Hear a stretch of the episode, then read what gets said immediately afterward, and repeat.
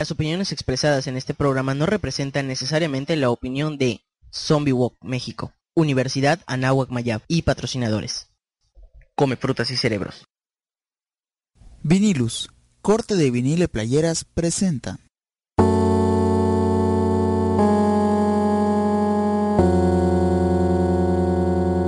Radio Zombie Mérida.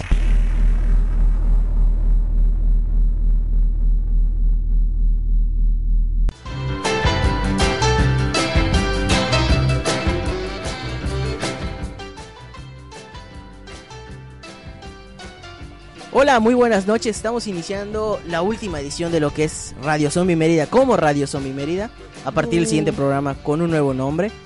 Y bueno, pues, ¿qué más, qué más decirles que, eh, pues bienvenidos a esta edición. Está junto a mí la persona que va a poner el nombre del siguiente programa, Sergio Aguilar. Hola, ¿qué tal? Eh, me acabo de enterar de eso. Un saludo y pues qué bueno que nos escuchan en esta otra emisión de Radio Zombie Mérida. Por ahora, Radio Zombie Mérida. Y al lado de mí está la otra conductora, Carolina. La otra conductora. Buenas noches, mi nombre es Carolina. Mi nombre es Carolina Erosa, pues ya me hicieron una pequeña introducción. Eh, pues bienvenidos a otra edición de nuestro programa de radio, no, este último programa con Radio Zombie Mérida, lo cual va a ser un poquito extraño, pero pues siempre los cambios son positivos. Esperamos que esta noche de zombies y de terror, pues lo pasemos muy, muy, muy bien. Y también nos acompaña alguien muy especial, ¿verdad, Kevin? Amada por los, por los caninos, odiada por los gatos, ella es Heli. Amada por no algunos les humanos. consta que me los gatos. Este, a mí tal vez no me agraden demasiado, pero no, no, yo no sé si es mucho.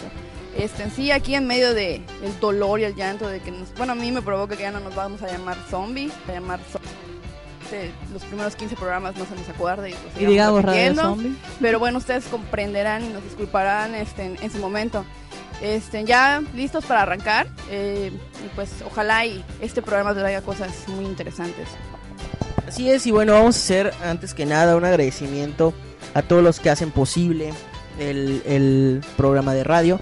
Primero a Zombie Walk Mérida, a Zombie Walk Mérida, a Zombie Walk México DF, eh, que desde sus cuarteles secretos eh, nos ayuda con esta transmisión. También hacemos un agradecimiento a la Universidad Anáhuac Mayab, a nuestros patrocinadores, a Vinilus, que no sé si está el, intro antes de, de cada uno de nuestros programas.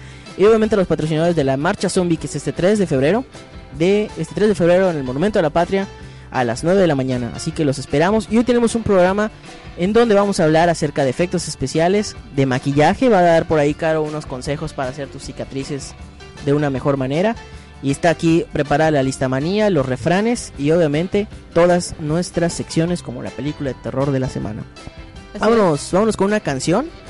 Y en un momento regresamos a este programa número 40 de Radio Zombie Mérida.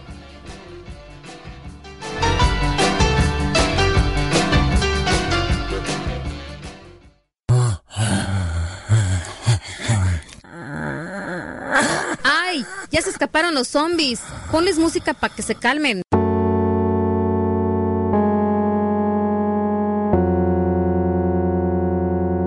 Radio Zombie Mérida.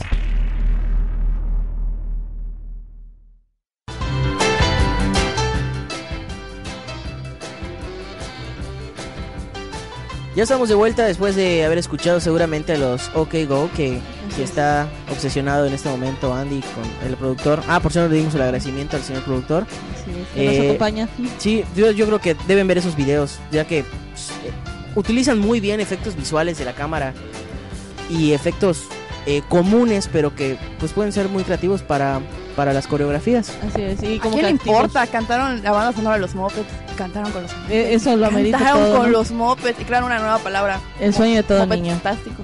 De Pero bueno, de este- los es- 70. solo por, por- eso, por eso son grandes. Bueno, pues hoy el tema Mopetástico. mopstástico, ¿no? Estoy trauma. Estoy asombrada por ese por esa definición. ¿Dónde se pueden comunicar con nosotros?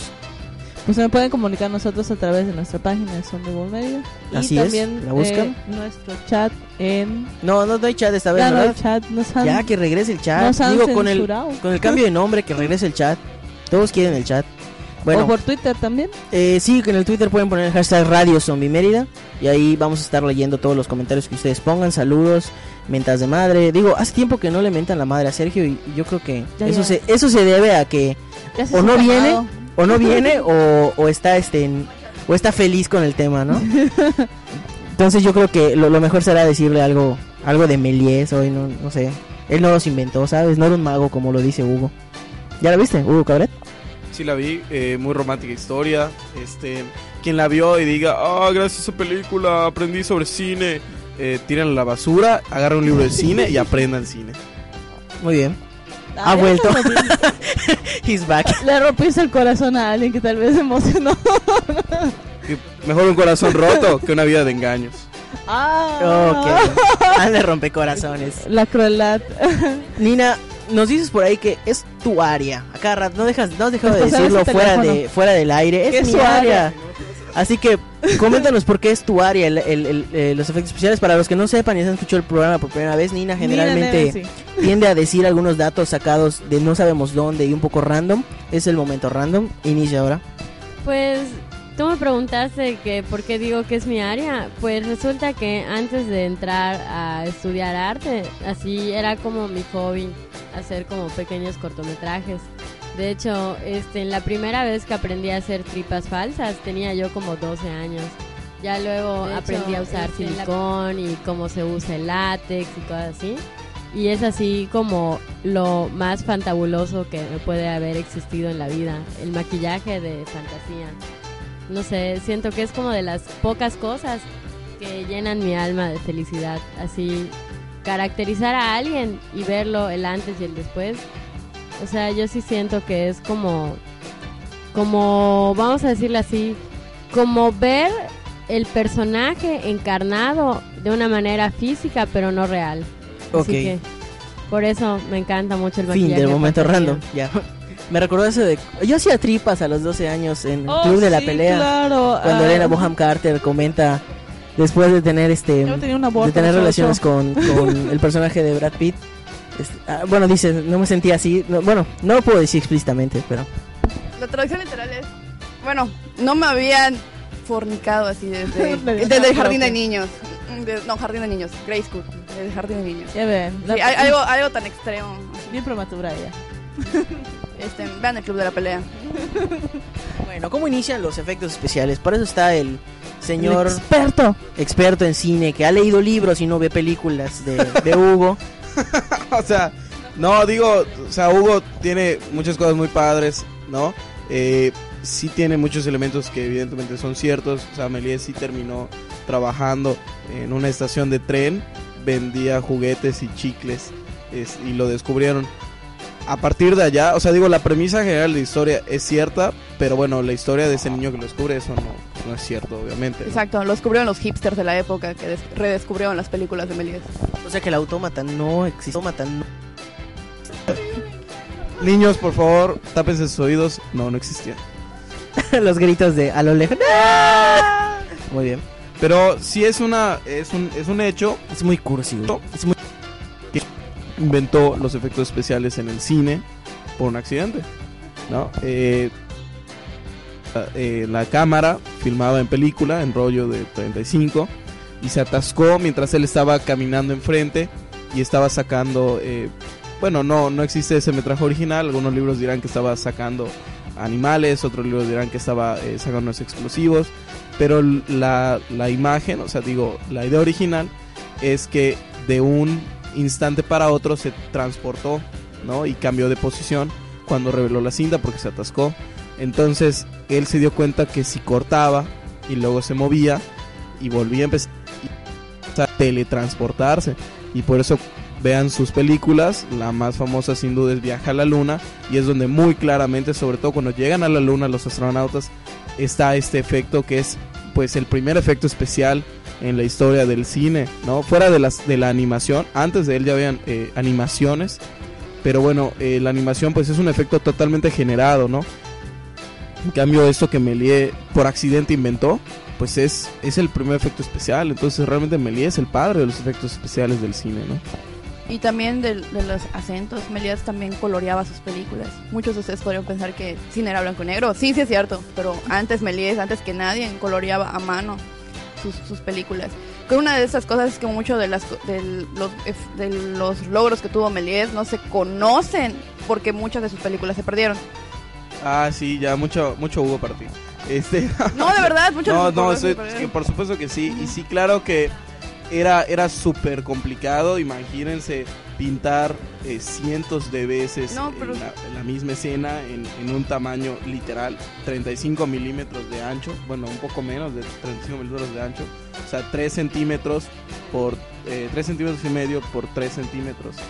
Eh, imagínense un cuadro de ese tamaño, pintarlo a mano, digo, era un proceso bastante difícil. Pero sí lo hizo. O sea, no, Sin duda, no, sí, sí, sí, claro. sí, sí lo hizo. Este, Nina quiere... Hay un comentario random. Ah, bueno, otra cosa y tienes que tomar en cuenta de que al momento de revelar este, los cuadros antiguos tenías solo cierto tiempo para fijar el color porque cuando tú lo exponías nuevamente a la luz podías crear una mancha café o negra en vez del color que, que pensabas que se quede. Este, yo le quería preguntar igual a Caro acerca de, digo, vamos a saltar rápido de tema porque tengo esa duda. Yo sé que eres muy amante del cine de terror, sobre todo has visto esas películas de terror que nadie quiere ver que cuestan 10 pesos en, en algún mercado, Esas también malas. que de verdad son malas. ¿Qué efecto especial te ha dejado marcada, sobre todo de niña, tú que te traumaste de chica, como muchos, viendo alguna película de terror? ¿Qué, ¿Qué efecto efecto? especial te marcó que tú dijiste esto es real? ¿Qué está pasando aquí? ¿Por qué hay tanta sangre? No, fíjate que eh, una película sí había sangre, pero como que no. M- más que nada era la muerte, era es la cosa de Thing, un pedazo de bistec que se movía, me asustaba bastante, lo podía ver una y otra vez. Eh, la- hay una escena donde están manoseando una chava en un coche y cuando la voltea, eh, vaya, el adolescente jadioso descubre que la muchacha está comida a la mitad y que tiene y, y empieza a derretirse. Entonces, la verdad es bastante explícito y bastante traumante. Y ver, eh, me imagino, luego ya un poquito más grande vi ya obviamente este era una un remake. Entonces ver como desde el- la primera vez que salió era, era bastante traumante para mí. Y pues ya ver el remake, la verdad no lo he vuelto a ver. Estoy, si alguien sabe dónde puedo conseguirla, me, me encantaría. Y eh, más que nada hay una escena en el cine donde sale la mancha y empieza a comerse al, audi- al auditorio. Entonces es bastante, a mí me asustaba mucho el miedo de que saliera por la pantalla una, un pedazo de bistec y me, me derritiera y me, me salían los cuerpos así de como que derritiéndose. De hecho un niño sale derritiéndose. En un minuto, en unos minutos vamos a, vamos a escuchar los refranes, eh, que es una de las partes más interesantes del programa. Regresando, vamos a, vamos a cerrar esta parte histórica, educativa, de donde esperamos tengan su libreta a mano y estén apuntando todos estos detalles para luego farolear con sus compañeros. Eh, sí, sí, me llamo Sergio Aguilar, algo así, ¿no? Eh, que no está mal, él sabe, él sabe, de verdad sabe. Vamos a hablar, por ejemplo, de King Kong, el uso de las marionetas. Eh, también no nos podemos olvidar de la Guerra de las Galaxias, de Kubrick también, en Odisea del Espacio. Toda la ciencia ficción. Exactamente. Entonces vamos a vamos a entrar en un momento más a esto. Recuerden que tenemos también consejos de maquillaje, cómo hacer tu cicatriz, cómo hacer tu propio maquillaje para la marcha zombie. Vamos a escuchar los refranes y en un momento regresamos.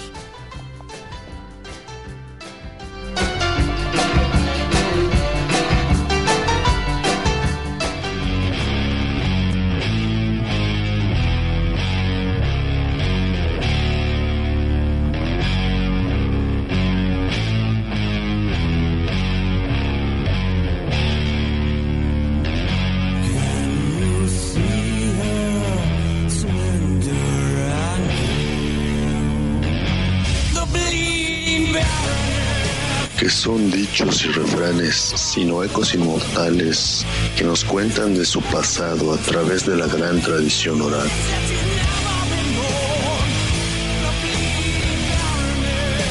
Así sea, que damos gracias por dichas oraciones, cuando evitamos caer en el abismo imperdonable de un discurso que suena sin decir nada.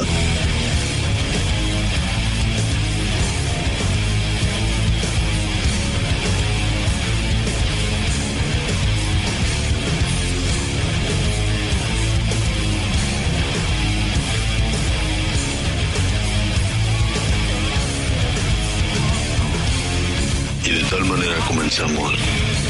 Primer dicho zombie.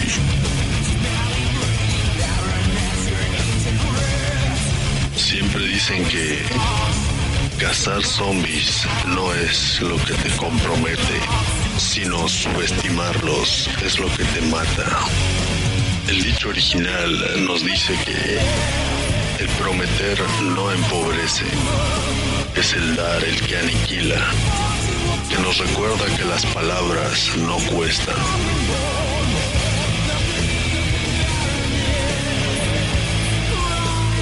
Acto seguido, consejos prácticos de supervivencia.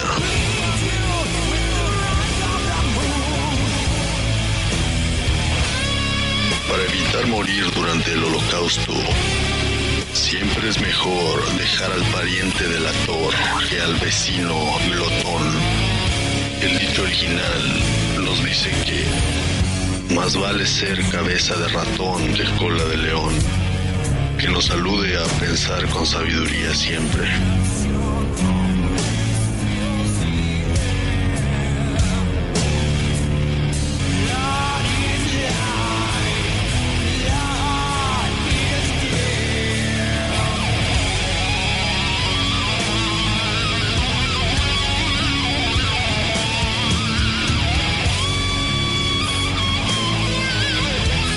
Y así pues, finalizamos diciendo simplemente, los hombres no son nada.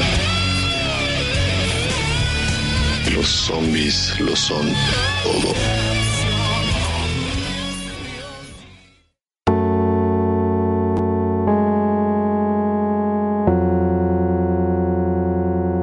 Radio Zombie Mérida.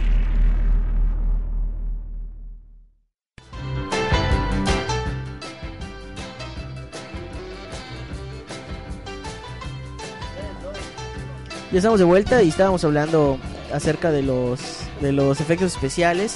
Y quedamos pendiente de hablar, eh, obviamente, del uso de las marionetas, ¿no? A ver, Bueno, antes que entremos a las marionetas, también quiero este, hacer el comentario sobre algo. Este, en el inicio del cine, pues como estaba completamente influenciado por el teatro, pues las actuaciones eran muchísimo más dramáticas y también lo era el maquillaje. Entonces por eso vemos que en las primeras películas el exceso de sombra en los ojos, tanto para hombres y para mujeres, este, el uso de, de bueno, como eran blanco y negro, pues usaban ilumi- o sea, un- una barrita de maquillaje que sirve para iluminar este, los oscurecían. Entonces, por ejemplo, eso ayudó también a la estética de ciertos estilos. Por eso vemos en el impresionismo que era muy común que los personajes Los dibujados, no, o sea, las sombras del tipo ojeras. Y que posteriormente, posteriormente este, influenció otras corrientes del cine. O sea, básicamente de ahí no ha salido Tim Burton. De Mm. ese estilo de maquillaje. Nació gracias a esos delineadores. Ah, perdón, una fe de ratas. Eh, es eh, la película que les estaba mencionando. Creo que dije que era la cosa del otro mundo y no, no es la cosa del otro mundo, es la mancha voraz. No sé cuál sea su traducción en inglés. Eh, tiene muchísimos años que la vi, entonces nada más para, para corregir. Y ciertamente, como dice Stephanie, mucho del maquillaje pues era exaltar la... Vaya, eh, hace mucho tiempo pues las películas eran en blanco y negro y no había el, nuestro maravilloso sonido que ahora contamos. Entonces tenía que ser bastante expresivo todas las emociones y sobre todo el lenguaje no verbal, ¿no? La- lo que viene siendo la postura, la- los ojos, las miradas, como con una mirada podías expre- expresar temor, sorpresa, angustia, felicidad.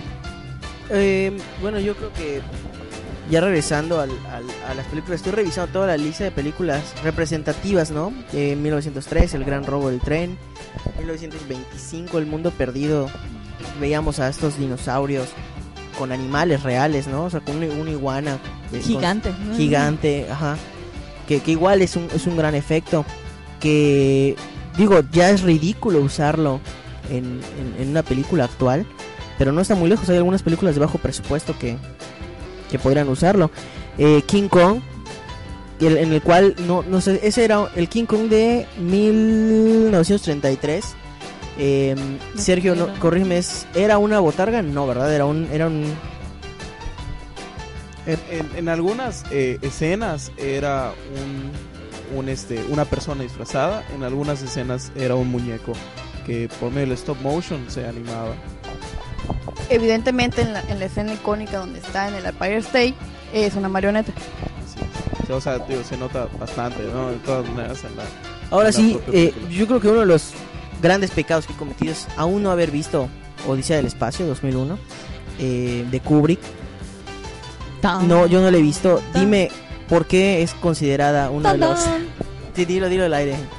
Get the fuck out of your own home. Claro, antes sabes conmigo. Eh, ¿Por qué es considerada Eh, un hito? o sea, digo, en, en términos de lo que estamos hablando ahorita, ¿no? De, de los efectos especiales. Porque para 1968 ya se estaba volviendo muy costoso. Por, porque, bueno, los cineastas y los productores cada vez querían más y más y más. Ya está volviendo muy costoso un departamento dedicado a los efectos especiales. De hecho, en la página en la que tú también estás, que es claqueta.es, eh, se menciona que muchos estudios ya, es- ya habían cerrado su departamento de efectos especiales. Esto es porque cada vez querían más cosas, ¿no? Y esas cosas, pues bueno, imagínense que tienen una bodega gigantesca llena de máquinas de casino hasta pirámides egipcias, ¿no? O sea, cosas de utilería, ya se vuelve insostenible y bueno, hasta ridículo tener un espacio tan grande para cosas que tal vez nunca en tu vida ibas a utilizar. Entonces los estudios empiezan a cerrar y empiezan a eh, intentar trabajar con tecnología digital.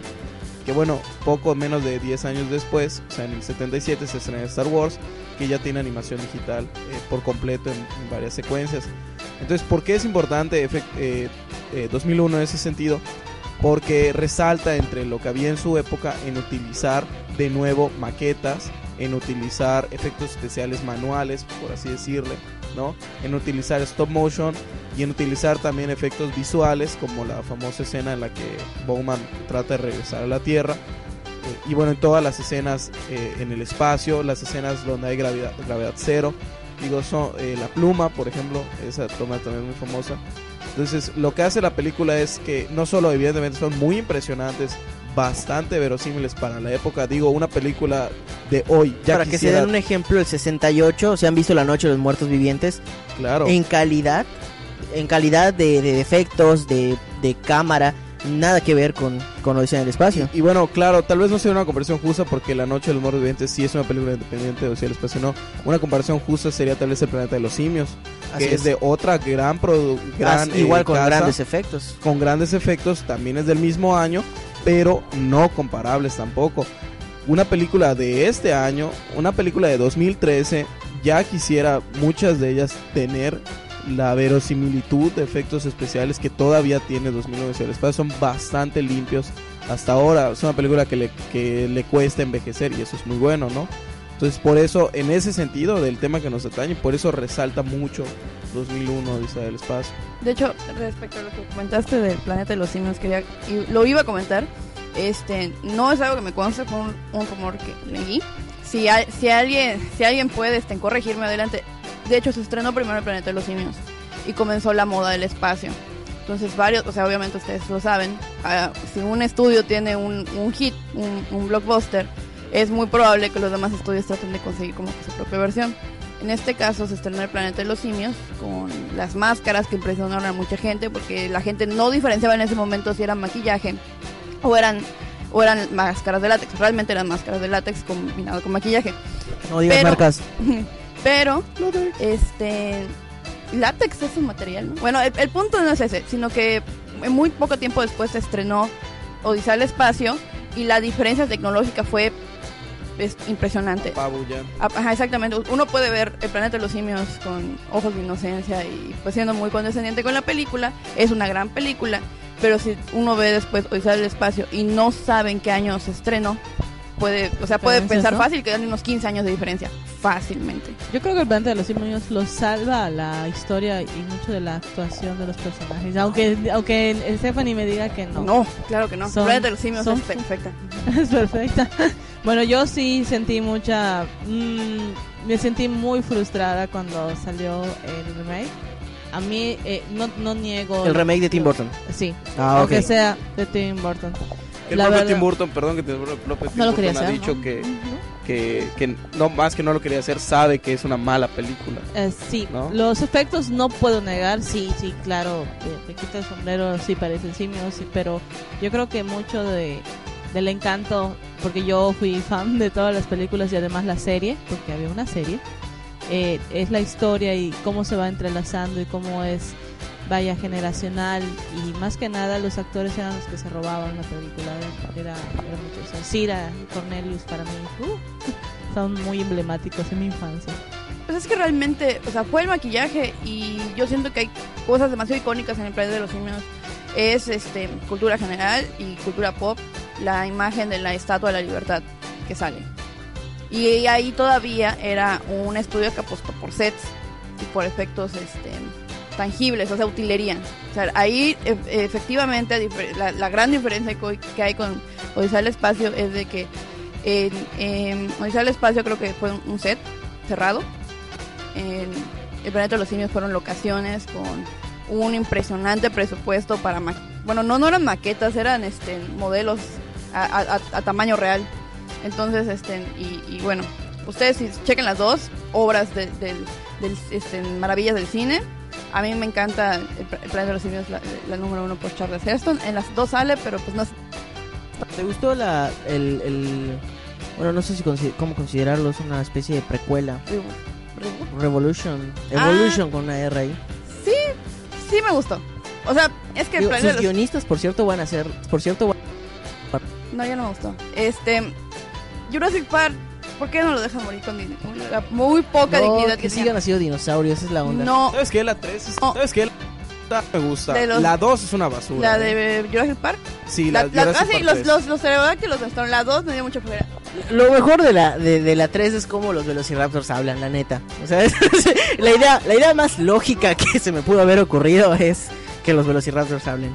Pero, pero bueno, ¿qué, ¿qué tiene la 3? ¿Qué no tiene la 2? O sea, creo que, hablan. digo, además de eso, la cancioncita sale al final. Con los, Así es.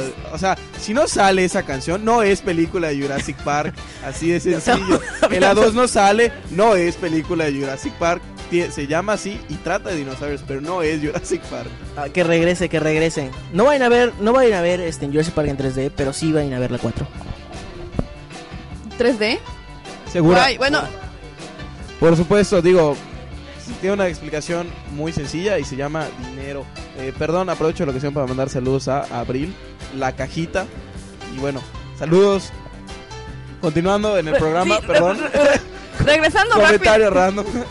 Ra- Ra- Ran, este, Sergio Rano. Eso fue muy raro. Pero bueno, regresando rápidamente y antes de, de que nos movamos a otra sección, lo que quería comentar de El planeta de los simios R Evolución es que se nota el abuso de los efectos generados por computadora de CGI. y es Ah, insultante. es, es, es insult- o sea, como que llego- ya, ya he visto otras cosas que sí me las creo que digo, no manches, no estaba ahí. Y Mm. la cara de, de- de César, César, Sí son. es una grosería para los, las personas que han habido antes de efectos especiales. no, o sea, sí, no. Sí, sí. Yo siento Era que hay alguien que ha sido como que un, un buen alumno de la escuela de combinar CGI, pero mantener buenos maquillistas ha sido Guillermo del Toro. Entonces, realmente, sí ver la, la, la cara de César cuando cuando hay un momento muy, muy clave, en el momento muy que se ge- tiene gestos humanos, es, dices, chale. Ay, yo Es que era un actor. ¿no? Era un No. actor, claro que sí, hay un actor contratado y que obviamente tenía que parecerse su cara. Igual hay, hay películas como la de Tom Hanks, esta del Expreso Polar, que es completamente detectada su cara para que salga igualito. O sea, sí, el CGI es básicamente, es generación por computadora, pero basados en, en gestos de personas.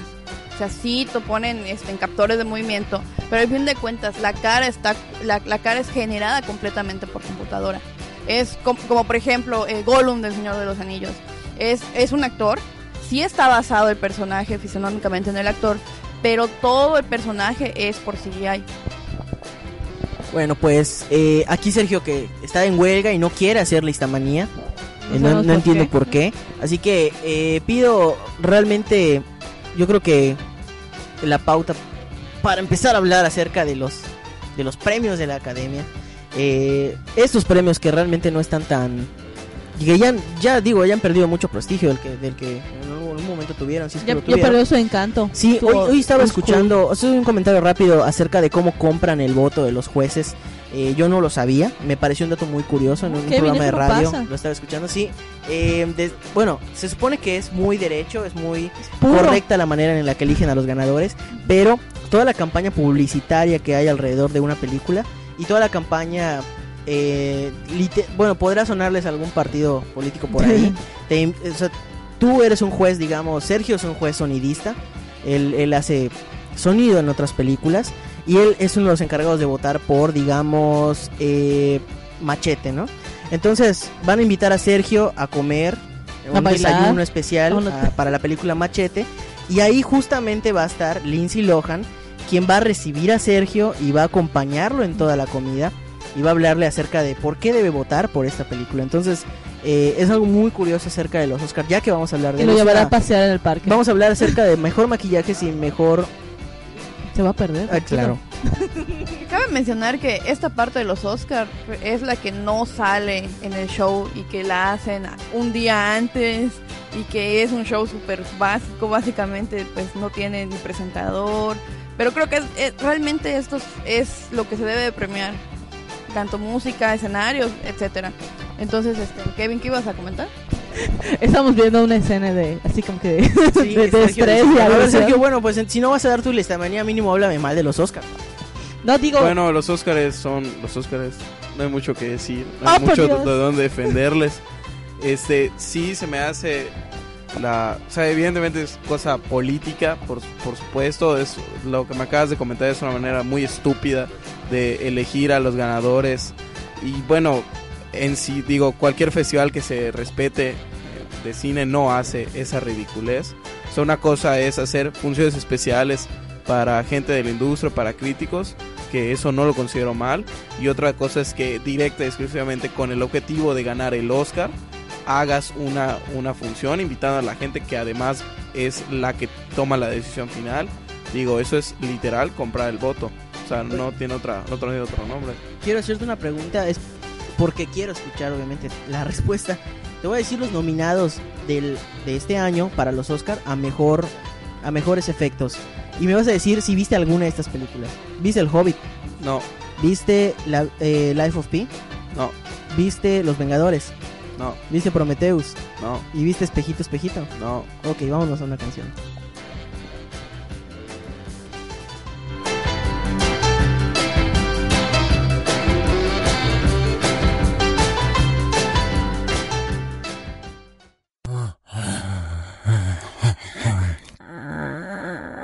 ¡Ay! Ya se escaparon los zombies. Ponles música para que se calmen.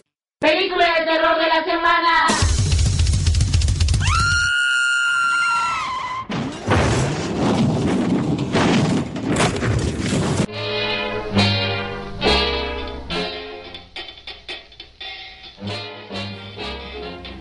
Hola, ¿qué tal? Y pues estamos de vuelta aquí en Radio Somi Mérida y pues vamos a seguir hablando relacionado con esto. No sé, eh, nuestro productor, sea que nos vamos a ir, nos dice que quiere que hablemos de lista manía, seguimos hablando del tema. ¿Con esto qué? Pues seguimos hablando de terror, tú, de maquillaje, de efectos especiales y pues yo quiero ya entrar un poquito allá, ya ahora sí, lo, los efectos especiales de maquillaje. Este, recuerden que bien, tenemos tenemos un efecto, eh, tenemos una marcha zombie próximamente, así que tenemos que estar atentos a lo relacionado a los efectos especiales y creo que vamos a hablar de eso en la película de terror de la semana, así que pues vamos, ah, Nina quiere decir algo, momento random. Y entra película de terror de la semana, oh, qué horror, este, este qué oso. Antes cuenta ya no escucharon nada. Ahí vamos, ahí vamos. Bueno, pues la película de terror de la semana que vamos a hablar el día de hoy es una película bastante famosa llamada Brain Dead o Tu perro se comió a mi madre en España. Eh, de 1992 de comedia gore relacionada con un joven que se enamora de una joven latina eh, cargada en una tienda en los años de 1950 que tiene una madre sobreprotectora. Esa, esa historia desarrolla cuando el mono rata de Sumatra, que se encuentra en el zoológico, ataca a esta, a esta señora y se empieza a convertir en un zombie. Convertir en- como la madre asesina a una enfermera, se come al perro de su enamorada y como en una reunión re- eh, realizada por un tío empiezan a atacarnos los zombies. Esta es la película de terror de la semana, no se pueden perder sus efectos especiales y se van a quedar con un buen sabor de boca y tal vez con un- unas ganas. Una película muy sangrienta y que les va a dar muchas ganas de comer. Gracias.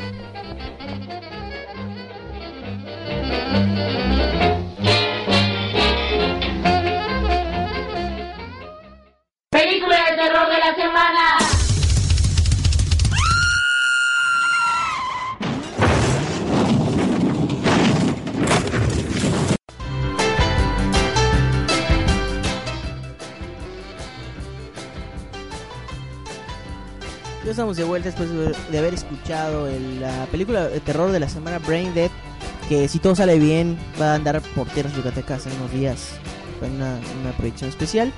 Y eh, de verdad es una película muy sangrienta, la escena, hay una escena épica, la pueden ver en YouTube, pero lo mejor es que la vean en la película, realmente es muy buena. Eh, en español, bueno, en, en- en México, en España, le- les cambian el nombre, ustedes lo saben, y, y aquí se llamó Tu madre se ha comido mi perro. También tiene otros nombres, ¿no? Este Muertos de Risa es otro. Digo, Brain Dead es, un, es, un, es un nombre genial. Y bueno, pues no, no pueden perderse la aparición del mono rata de Sumatra. Este, c- caso a, a remarcar, la hizo Peter Jackson. Después no sé cómo carajos se evolucionó de zombies sangrientos, litros de sangre al Hobbit. Yo no logré entender esa transición. Pero, Money, obviamente, pero este, pero como que fue, se fue haciendo muy elegante. O sea, sigue, le siguen usando efectos especiales, obviamente, obviamente, pero como que fue refinándose. Este, lo que yo iba a decir hace un momentito es que ahorita que estamos en efectos especiales, tienen que ir a la marcha zombie. Voy a estar maquillando ahí a las personas que se aparezcan por mi área. Así que, este... Corran, no- corran, porque es Nina y así es, este, no pueden perdérselo. Ajá, no pueden perdérselo. Además, este, voy a llevar hasta algunas pequeñas extensiones como para pequeñas heridas y también voy a llevar como ropa genérica de zombie para quien le quede. Y es totalmente gratis, así que... Sí, sí, Genial, sí. pues pues ya no sé que Sergio me diga si quiere que hable de esta lista que tengo aquí en mis manos o, o, o solo de maquillajes, no sé qué va a hacer tu lista manía. Mejores efectos visuales. Sea, las últimas cinco películas eh, que ganaron el Oscar por mejores efectos visuales. Eh, yo creo que podríamos eh, entrar ya y pues mencionar qué onda con esas películas, ¿no? Este, por qué habrán ganado y pues bueno, abrir un poco las mentes de por qué ganan ese tipo de películas. Moni. Sí es, Money. Entonces, pues qué mejor que ir a Listamanía. Regresando, vamos a hablar, vamos a entrar al tema de los maquillajes. Digo, vamos a hablar quién ganó mejor maquillaje en el Oscar 2008, 2009, 2011 dos- y los nominados este año. Así que vámonos con la Listamanía. Y recuerden que cerramos el programa con los consejos para maquillarte en esta Zombie Walk Mérida 2013.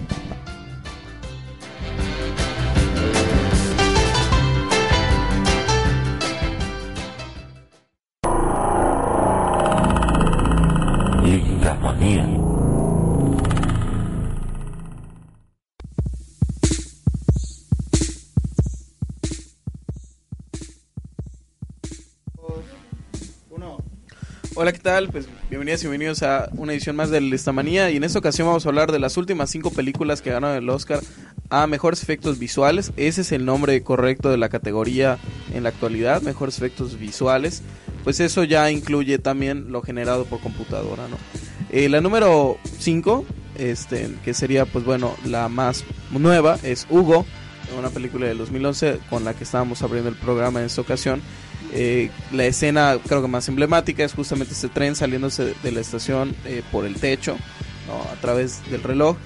Que bueno, que además esa es una escena muy emblemática porque encierra no solo el hecho de que fue generada por computadora en su mayoría, sino además que los lentes eh, que se utilizaron para grabar esta película, en las cámaras de esta película, tuvieron modificaciones especiales para dar una profundidad de campo eh, distinta y por ello podemos ver cómo hay una especie de zoom ins y zoom outs super largos a través de toda la estación en la película, ¿no? Hacia los trenes o cuando el, el director de la estación está buscando al niño, También vemos cómo va viajando la cámara, pero en realidad no se está moviendo, sino que está haciendo unos zooms.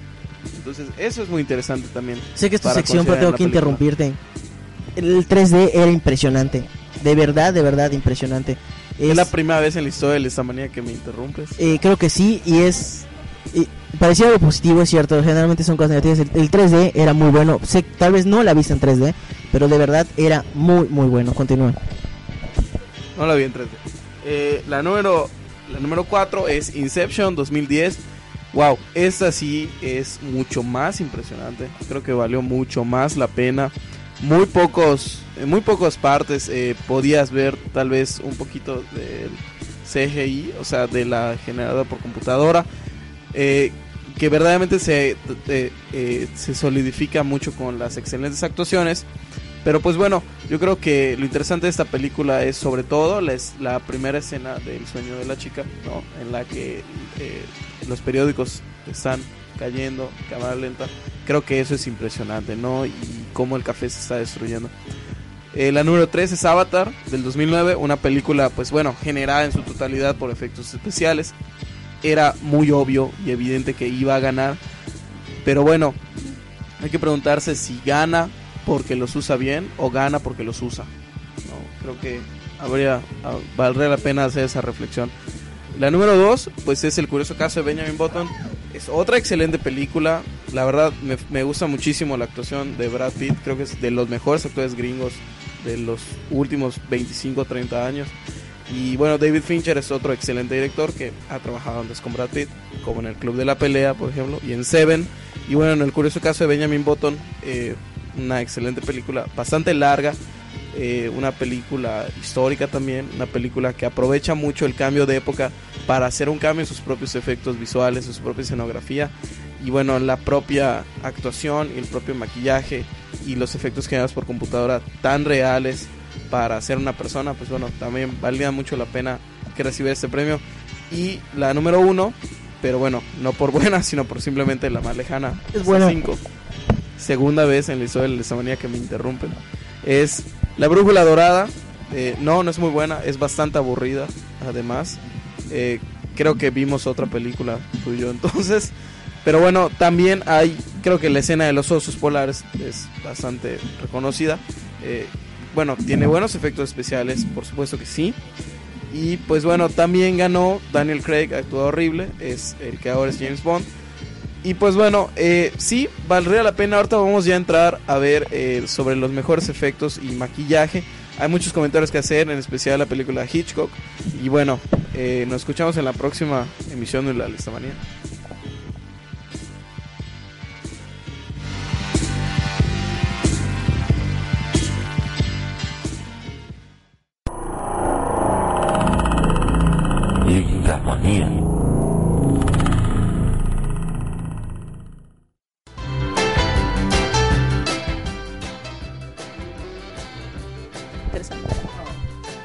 Ya regresamos después de esta lista manía, esta interrumpida lista manía. Bien intenso. Y vamos a, del- vamos a hablar justamente de los consejos que tiene Caro para maquillarte en esta marcha zombie. Si no tienes idea de cómo maquillarte y estás escuchando, o sabes de alguien que va a ir a la marcha y no tiene idea de cómo maquillarse, aunque va a haber maquillaje gratis, recomen- Ah, sí, saludos a Cancún de parte de, ¿cómo se llama? El Samuel Eduardo. Samuel Eduardo. Eh, sí, bueno, pues Nina dice que no te conoce. Saludos a Pero aún así te saludamos. Desde Cancún. bueno, pues si sea, una persona que no sabe cómo maquillarse, a ver, Caro. Bueno, pues muchas gracias por ahora sí que la responsabilidad. Y pues quisiera darles unos, unos breves consejos relacionados, pues cómo pueden maquillarse eh, de manera muy sencilla en su casa. Con, pues siempre es recomendable tener cualquier tipo de base, color blanco, puede ser el corrector de mamá, o pueden ir a tiendas especializadas. Por ejemplo, en Mérida contamos con el disfraz y contamos con otros tipos de tiendas, como por ejemplo Galería Macabre o cualquier tienda rela- relacionada con eh, disfraces, al igual que también se cuenta con látex. Pues primero que nada ponerse una base blanca, ya o puede ser también azul, puede ser verde, puede ser gris. Ahora sí que el zombie de su preferencia es bien aceptado. Poner una base eh, a polvo o inclusive en pintura de color oscura. Recuerden que pues depende mucho de su color de piel. Si ustedes son blancos, pues una base color café, una puede ser color verde para unas ojeras, para la profundidad. Y si son morenos, se recomiendan, sobre todo deben tratar de irse más hacia los colores verdosos. ¿Por qué? Porque si se ponen blanco, imagínense cuánto van a tardar en cambiar completamente la tonalidad de su piel a otra. Entonces, corren el riesgo de que cuando estén en la marcha y empiecen a sudar, eh, se vean partes que no tengan la misma tonalidad. Ah, Quiero decir algo rápido. Este, no olviden de maquillarse las manos, ¿no? O sea, los brazos, las manos, siempre es el clásico que se le olvida y se ve re mal que solo tu cara esté blanca y tu cuello Así no. es, no queremos mimos, manos. queremos zombies. Así que también maquillen el cuello, las orejas y pues si tienen chance, pues también el pelo es muy importante. Eh, es un día de gloria para no utilizar gel, no utilizar, a menos que quieran ser un zombie estilizado, pero pues se ve bastante padre. eh, no utilizar nada como si estuviera recién levantado de la tumba. De igual manera, pues la ropa es importante. No les digo que compren un traje especial de zombie. Puede, recuerden que los zombies pues hay de varios, eh, ahora sí que varias clases. Y inclusive tenemos, eh, ha- había un zombie budista, un zom- el clásico zombie monja, la novia. O sea, ahora sí que donde te agarraron los muertos, esa puede ser tu ropa. Se ¿Cómo recomienda que sea, por ejemplo, claro que nuestro clima pues no ayuda mucho, pero pues puede ser una camisa de algodón o una blusa de algodón de manga larga para que sea más fácil solo maquillar las manos, la cara y el cuello. ¿Cómo hago una ¿Cuál, cicatriz Romero? express si no tengo látex? Ah, si no tienes látex, pues puedes irte a cualquier tienda o cualquier lugar que vendan pegamento. no, no agarras cuchillo, Kevin. Agarras pegamento y te la vas colocando. Si quieres una herida como si fuera un corte, pues lo haces a lo largo, como una liñita. Esperas a que seque y lo vas maquillando poco a poco. Lo tienes que poner primero, le tienes que poner la base relacionada con la base que te pusiste, no Nina, la base que te pusiste primero y posteriormente te pones la sangre para que porque no se vea la diferencia. Ahora, si quieres algo más elaborado y expuesto, como que se levante la piel o que tengas un hueco, que tengas una herida expuesta, puedes utilizar algodón o papel de baño. Colocas pegamento, pegas el papel de baño, este, le vuelves a poner una capa de pegamento, esperas hasta que seque un poco, lo abres y vuelves a colocar el pegamento y así tienes una herida expuesta. Pegamento blanco, cualquier pegamento blanco. De igual manera, si quieres, por ejemplo, una piel levantada, se recomienda más que nada que sean en zonas que no tengan mucho movimiento, porque por ejemplo en el cuello necesitarías ponerte bastante papel o bastante algodón, porque si no vas a perder la mitad de, de tu maquillaje en el momento de marchar por el sudor.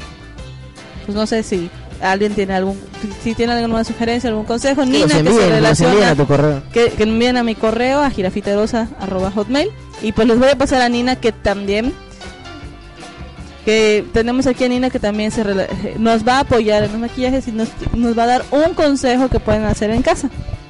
Este, una cosa rápida que pueden hacer, agarren la, la ropa así más vieja que tengan o algo que hayan llevado a su novatada o algo que no les guste, lo cortan y lo meten dentro de una cubeta que tenga dos colores, rojo y negro. Lo hacen así como bolita y va a salir como si estuviera este, sucio con sangre. Así que ya eres un zombie rápido.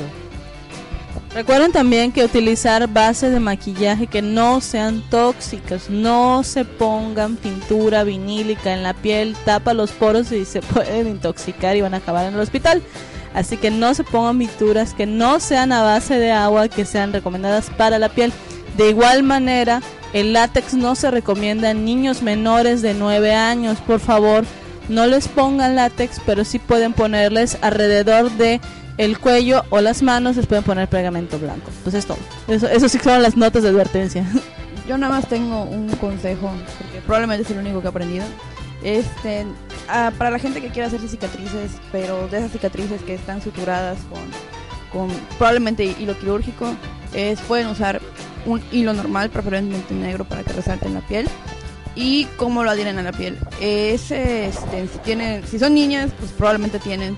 Y si son niños, pídanselo prestado a sus novias. eh, pegamento para pestañas transparente. Lo pegan este, con abundante, abundante pegamento que total Que queda transparente este, a la piel. Se va a adherir completamente y para el efecto de profundidad de los huecos donde entra la sutura, pueden pintar con los lápices de sombra, tanto con café o con rojo en las puntas donde están. Pueden hacer una tira grande posteriormente atra- este, hacer t- a travesaños con pequeñas tiras para que sean las suturas que recorren la herida. Así es. Y creo que es la misma técnica que se puede utilizar ya con papel de baño con grapas. Pero ese sí es con mucho cuidado, tienen que ver que la con la perforadora ver que la grapa esté completamente cerrada, no la dejen abierta y lo van pegando poco a poco en, en un papel de baño o en un algodón. Perfecto, nos quedan cuatro minutos. Vamos a repasar nada más los mejores maquillajes. Igual yo creo que Caro nos puede hacer algún comentario de estas películas porque sé que algunas sí las vio. En 2008 gana el Oscar una película que mencionaba Sergio, eh, El curioso caso de Benjamin Button, que gana mejor maquillaje. Digo, ¿qué, opinión nos pueden dar? No, pues es bastante impresionante eh, la mezcla, porque tenía de ambos tanto efectos especiales, efectos visuales como maquillaje. Y pues ahora sí que nos presentaban eh, una historia fantástica, sobre todo un bebé anciano. Es bastante interesante. Y más que nada que eh, ahora sí que veías como que paso a paso un, un cambio, ¿no? O sea, cómo se iba luciendo. eh, la- ahora sí que el encargado del departamento de efectos visuales. No sé qué te parece a ti, Sergio. Saquen las tortas para los peñabots. Ah, bueno, pues me parece eh, perfecto que, que haya ganado el curioso caso de Benjamin Button también. Como mencionamos, eh, ya lo dijo Caro también, eh, combina a ambos y pues sí, creo que era necesario que ganara ambos Oscars entonces, ¿no? Yo, yo digo también la actuación complementa. Digo, no es porque No, ame a Brad Pitt, sin pero. duda. Sin pero- duda, la- y la verdad, Brad Pitt es muy buen actor. Oh, gracias. Muy buen actor. Continúa. 2009 eh, gana mejor maquillaje Star Trek. Ahí sí, digo, no, no, yo no- a mí no me tocó verla, pero tampoco se me hace tan, tan, no, no buena, sino todo lo contrario. Me estoy equivocando, no mal iba a decir. Para nada estoy pensando eso. Yo creo que sí lo merecía y que es una película que claramente se ve el, el, el uso del maquillaje y el buen uso que se le aplica, ¿no? Vamos a ver, no se está trayendo de la old school como evolucionó hacia lo que es ahora lo moderno. No sé tú qué piensas, Stephanie. Pues mira, básicamente esa película tiene dos, tres grandes elementos. Sus efectos especiales sí están hechos con mucho cuidado, a diferencia de Avatar donde de repente rayaban en, en lo absurdo del- del- de la cantidad que te tiraban a la cara. Este se mantuvo elegante, los efectos se veían bien y sí usó maquillaje para los- las criaturas del espacio. Tanto también las típicas orejas las de- del Doctor Spock sí está muy bien desarrollado, es muy elegante la película, es muy entretenida. Saquito, mis respetos, lo adoro, lo amo, aunque es gay, nunca me corresponderá. Pero, Pero lo amo, es, es sí. genial, lo amo. Oscar en 2011 a la película La Dama, del la Dama de Hierro, eh, que protagonizó Meryl Streep. Esa película, pues igual. Creo que en lo que se refiere a caracterización es una, una película bastante, bastante completa. Eh, igual una excelente actuación. Se llevó también el Oscar Meryl Streep. Em, 2012, este año, están nominadas las películas para Mejor Maquillaje, Hitchcock, El Hobbit y Los Miserables. ¿Qué Sergio tiene su opinión acerca de Hitchcock? Yo difiero completamente, pero desgraciadamente nos quedan dos minutos. Pues bueno, en las, en imágenes se ve horrible el maquillaje. Y bueno, algo que sí es importante, y creo que ahí sí vamos a estar de acuerdo tú y yo, es que Anthony Hopkins es un excelente, excelente actor. ¿no? Ha, ha sido bastante versátil durante toda su carrera. Ha trabajado con Woody Allen, con Jonathan Demme, es Hannibal Lecter. Bueno, digo, es un excelente actor. Y creo que es hasta una falta de respeto para él, para un actor de ese tamaño, que le hayan tenido que tener puesta una prótesis tan aberrante y que además se ve sumamente falsa y ridícula y ni siquiera, ni siquiera se parece a Hitchcock. O sea, de verdad se me hace un insulto para el propio Anthony Hopkins, ¿no? Él podría estar interpretando a Marlon Brando y casi, casi te la crees, porque es un excelente actor, ¿no? Guarda similitudes físicas con Alfred Hitchcock, tal vez un poco de maquillaje, pero toda una prótesis de cara que se ve ridícula, que no se parece a Alfred Hitchcock físicamente y que además, hablando de Anthony Hopkins, la verdad se me hizo una gran decepción. una gran Yo, decepción. yo vi las imágenes y al menos a mí sí me gustó. Quisiera escuchar la, la opinión de Caro y la opinión de Stephanie ya para cerrar. Y bueno, pues ya nos, ya nos iremos despidiendo. No, pues para mí eh, sí tengo muchas reservas en cuanto a la película. No dudo de la capacidad de Anthony Hopkins para nada. Está, eh, esto está hasta de más. Considero que pudieron esforzarse un poquito más en la parte de la prótesis. O sea, sí, sí hay bastantes similitudes. Valga, ahora sí que sus ojos de Anthony Hopkins son muy expresivos y sus ojos de Hitchcock también. Entonces ahí es donde veo las diferencias. Y sobre todo eh, la parte de lo que pues viene siendo el cuerpo, pues ahí sí sí le salió bien. Digo, no hay mucho, es una, un cuerpo, un de cuerpo completo. Pero considero que pudieron esforzarse un poquito más en el maquillaje facial. He visto las fotos, tendría que verlo todo en secuencia. Para mí parece un señor gordo, no parece Hitchcock. Para mí. Este, bueno, yo siento que quisieron hacer evidente este, el parecido. Existe o no, yo siento que al menos por las imágenes overrated no está tan genial el maquillaje. Sí se ve que es maquillaje, que es, pero bueno, a lo mejor también ahí este, tiene que ver algo de que sabemos que es Anthony Hopkins. Sin embargo, sí tendríamos que ya verlo, en ese, como dijo Caro, en secuencia. Ahora, otra cosa, yo realmente este, le daría, el- yo, yo, yo, eh, a los miserables porque es maquillaje old school. O sea, realmente sí Ah, sí. tiene el, el- ese punto de ser maquillaje. El Hobbit, pues sí, sí tiene su... Bueno, no tiene nada que no, haya, no nos haya dado el Señor de los Anillos. Bueno, este, yo quiero hablar rápidamente de un maquillaje de una película que a mí me encanta, pero que sin embargo nadie lo ha mencionado, El laberinto del fauno.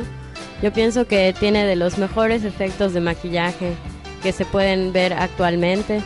Desde las prótesis de las manos del come niños hasta las piernas del fauno, porque en las piernas, bueno, me dicen que ya tengo que cortar, me despido. Soy Nina Nemesis y sí les puedo maquillar nada más. Corta, Nina, este, corta. Corta, corta. Nina, corta. No es cierto. No, la verdad es que se nos acabó el tiempo. Laberinto del fauno, yo creo que aquí tuvo un detalle. En México, bueno, se esperaba que ganara Guillermo del Toro. Todos estaban esperándolo y ya no sé si, si se calificaría con la misma vara si no fuera Guillermo del Toro. Eh, digo, se quedarán esas opiniones al aire. Yo me tengo que despedir, soy Kevin Manrique. Eh, terminamos el programa y abrimos la siguiente hora con la polémica de Guillermo del Toro. No, no es cierto. ya nos estamos yendo. No, pues muchísimas gracias por habernos escuchado. Y Me despido. Otra excelente película donde podemos ver efectos visuales increíbles es Videodrome, que está en las columnas de la página zombieworldmedia.com, que en un rato vamos a subir. Y bueno, soy Sergio Aguilar. Mi nombre es Carolina de Rosa, pues eh, los esperamos el 3 de febrero en la marcha zombie. Recuerden que pueden caracterizarse y sobre todo la creatividad es siempre bienvenida. Muy buenas noches. Mi nombre es Stephanie y Guillermo del Toro, si sabe de algo es de maquillaje y se merece el Oscar. Bueno, me llamo Nina Nemesis, un abrazo a todos, feliz año de la serpiente.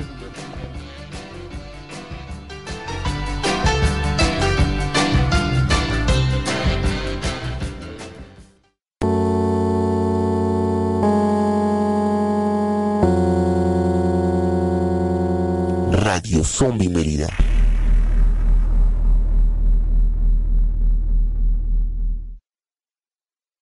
Vinilus, corte de vinil y playeras, presentó. Las opiniones expresadas en este programa no representan necesariamente la opinión de Zombie Walk México, Universidad Anáhuac Mayab y patrocinadores. Come frutas y cerebros.